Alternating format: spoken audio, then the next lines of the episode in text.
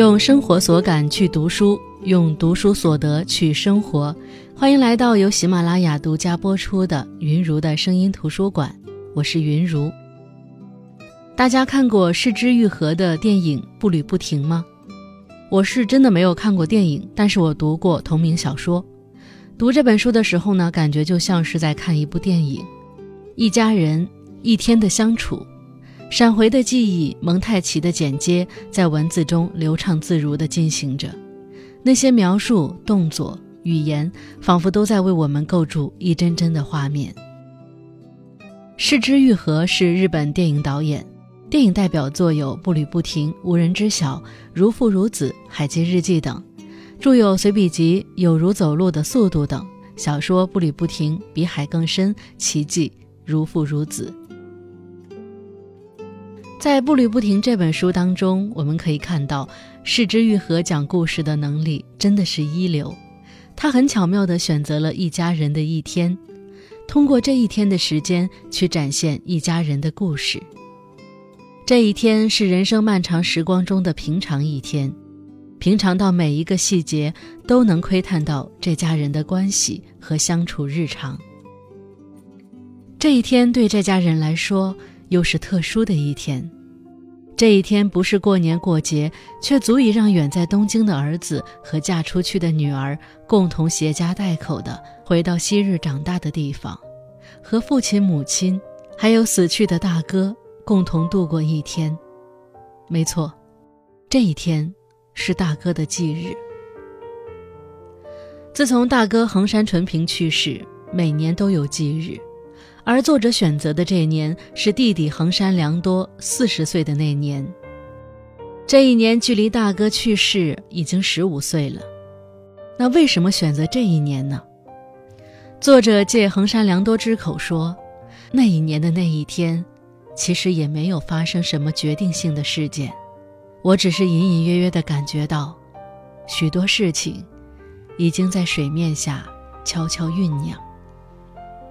人生不如意事十之八九，可与人言者并无二三。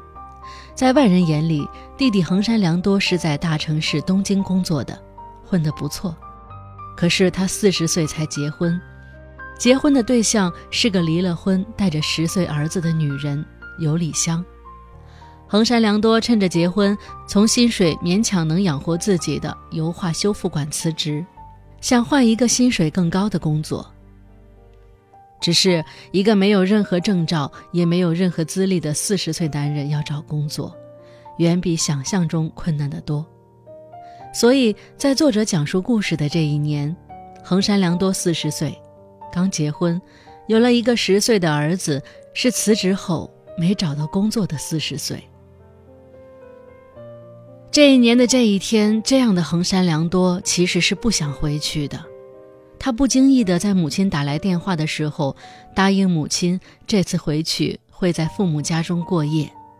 母亲听到后很惊讶，也很高兴。可是刚说出口，横山良多就反悔了，但是也找不到什么理由推辞，甚至还想让妻子编一个孩子学校第二天开家长会，所以当天必须回东京的理由，或者干脆让儿子装病。但妻子没同意。他为什么不想在家中过夜，甚至不情愿回去呢？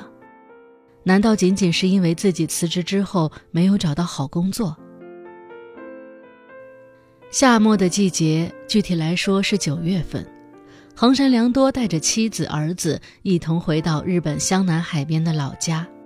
久违的横山一家人，每年只有在大哥的忌日才会团聚。他们到的时候，姐姐一家已经到了。母亲接过他们手里的东西许久，父亲都没有从诊室里出来打个招呼。没错，他们的父亲是一名医生，在自己的家里连着自己的房子建造了一个诊所。作为一名医生，平日里也被周围人尊称一句先生或老师，父亲以此为傲。但是此时他已经三年不开诊了，算是退休了吧。跟很多家庭的父子关系一样，父亲不出来打招呼，横山良多也不会主动去问好，所以就当一切没发生，一个就当没听到儿子进门，另一个就当进门后忙着跟妻子介绍眼前的大家，忘记了不在眼前的父亲。这一天的时间，他们要做些什么呢？他们要吃一顿午饭，他们要去祭扫大哥的坟墓。在这一天的进程中，这一家人的故事逐渐浮现在我们眼前。他们本也像这世间的大多数家庭，有矛盾，但还算和谐；有隔阂，但不影响大局。父亲是那个一本正经的父亲，母亲是那个格局小、爱唠叨的母亲。大哥是父母最优秀的孩子，弟弟因为大哥的锋芒显得有些不爽，姐姐因为是唯一的女孩，被父母宠得有些古灵精怪。可是，这一切都在十五年前发生了变化。那年九月，本来是一个极其平凡的一天，有一个十岁的少年落入海中，大哥刚好看到，于是跳海救人，最后人救了上来，但是大哥。再也没醒过来。失去后继者的父亲被打乱了后半辈子的人生规划，母亲也因为失去他最得意的儿子伤透了心。大哥那时已经从医学院毕业，成为一名医生。作为父亲最喜欢的儿子，子承父业是让父亲最高兴的事情。从那之后，母亲有事没事都会念叨大哥，父亲对大哥有多满意。就对还活在世上的儿子横山良多有多不满意。大哥的生命停止在他最好的年纪，最好的时光，从此也定格在大家的记忆中。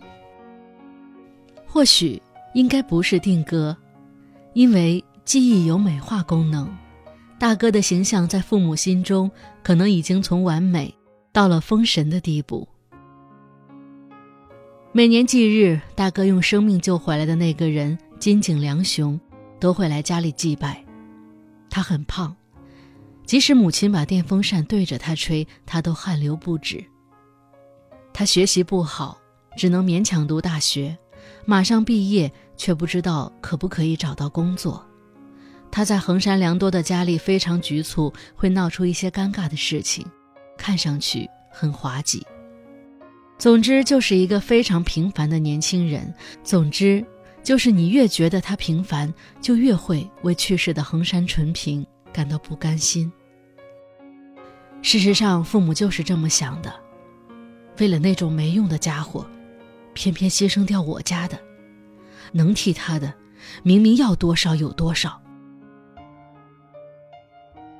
金井良雄自大哥去世后，到现在。已经有十五年，每年忌日都会来到家里，在横山良多看来，已经足够了。可是母亲依旧坚持邀请金井良雄明年再来。在母亲看来，或许他是受不了关于大哥的所有事情正一点一滴的消失，终究会成为过去吧。横山良多有点心疼金井良雄这个年轻人。他被这么一大家子的人并不善意的关注着人生，一定也很痛苦吧？听着那些讥笑的话语，横山良多有些气愤。他说：“如果大哥还活着，现在也说不定会什么样呢？人生不就是难以琢磨吗？”是呀，不管大哥再怎么了不起，成绩再怎么优秀，活到现在的话，也已经四十五岁了。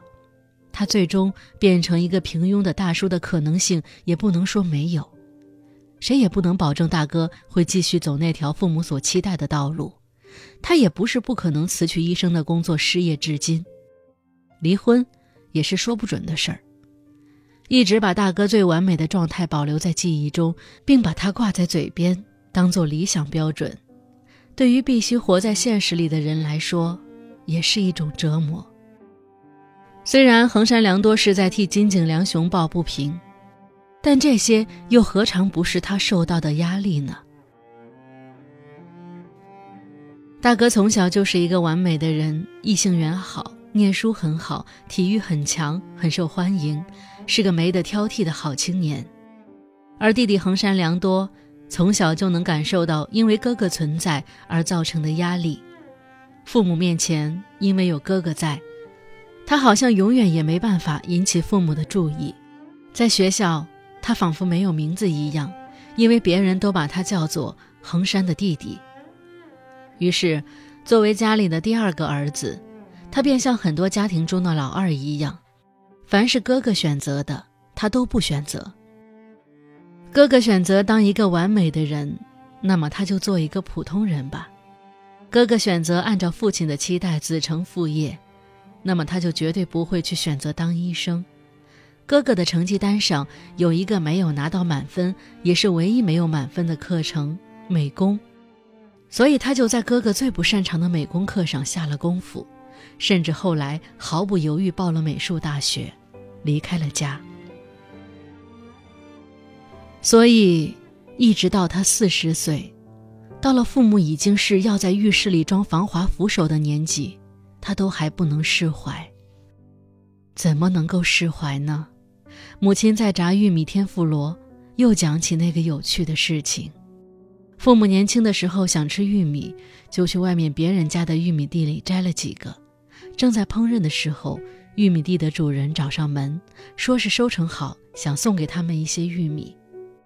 母亲接着讲。那时真的被吓到了，这个时候纯平跳出来说：“妈，早知道这样，我们就不用去市场买玉米了。”一下子化解了慌张和尴尬。这个时候的父亲仿佛又看到那个优秀的大儿子，怀念地说：“他在那时候脑筋动得特别厉害。”怎么能释怀呢？因为衡山良多清楚地记得，那个玉米地的故事是真的。但是，急中生智的人是自己，不是大哥。的确，那句话像是大哥那样聪明的人说的。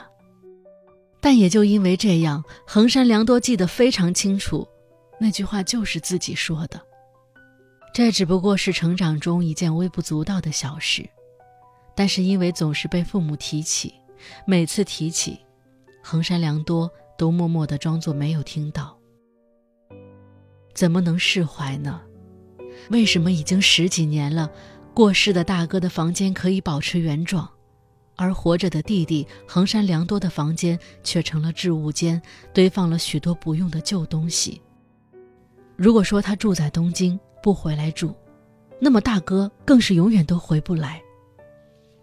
这一切为什么会这样呢？因为有那样的父亲吗？父亲对全家来说，代表的是所谓的绝对、不容置疑的权威。父亲自尊心很强，上了年纪更甚，非常不喜欢被人担心或者当做老人看。对于人生，他有一套自己的价值判断标准，单一而粗暴。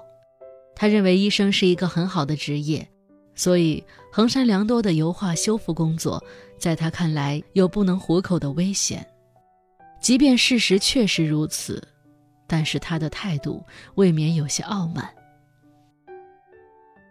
只有当别人说油画修复师是画的医生时，他才会因为自己儿子的工作跟医生扯上了关系，而淡淡的笑了一下。从小没有得到父亲认同，使得横山良多这一辈子对父亲既对立又渴望。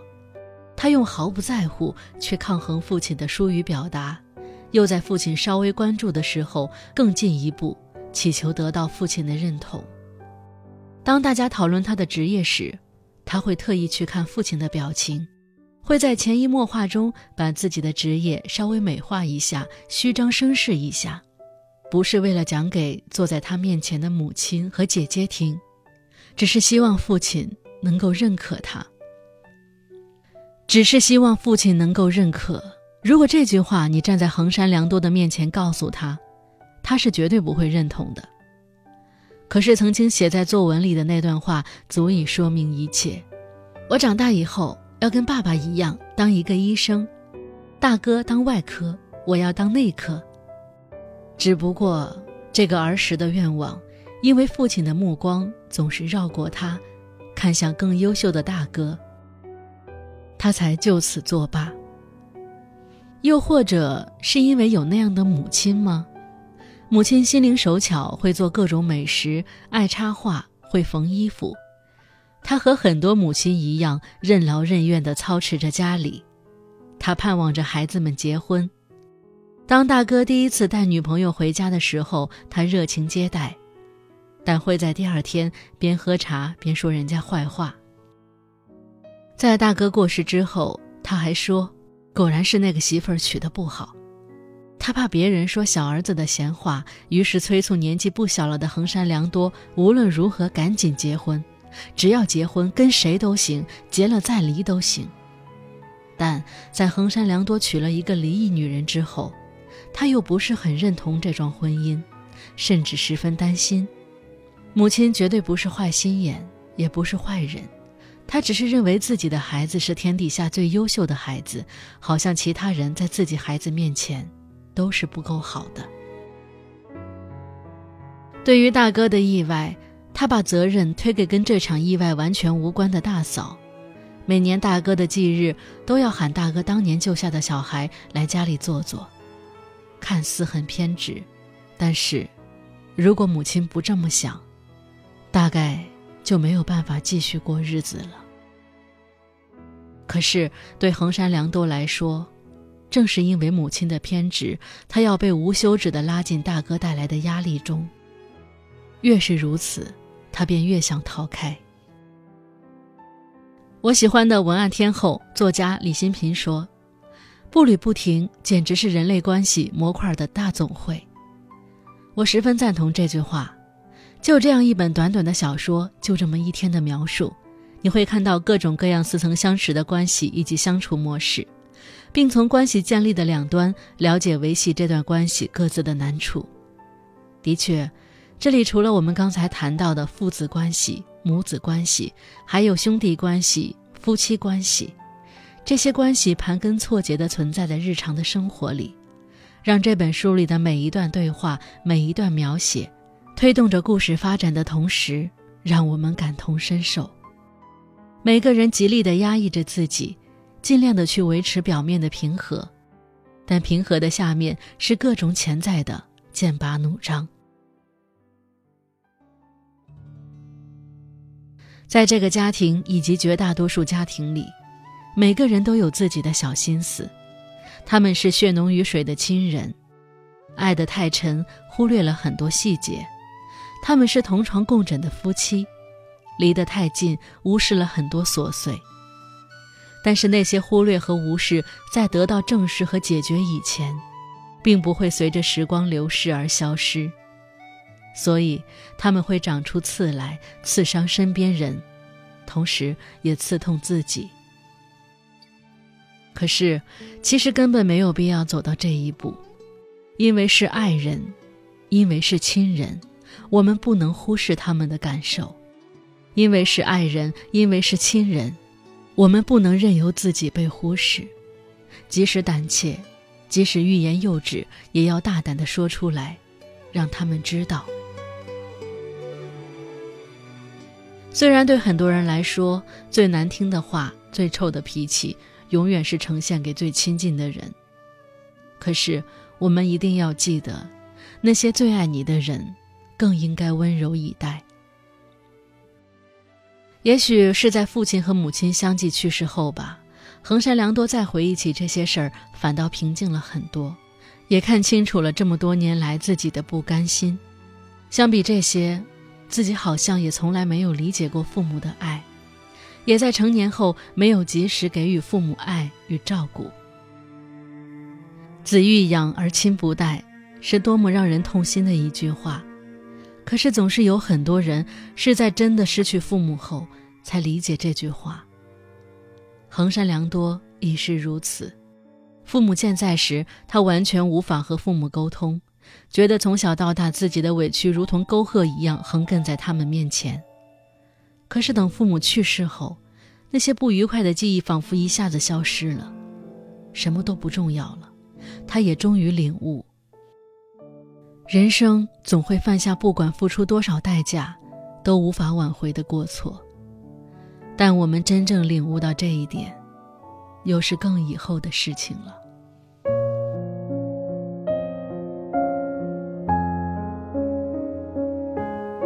好了，本期声音图书馆分享的是失之愈合的步履不停。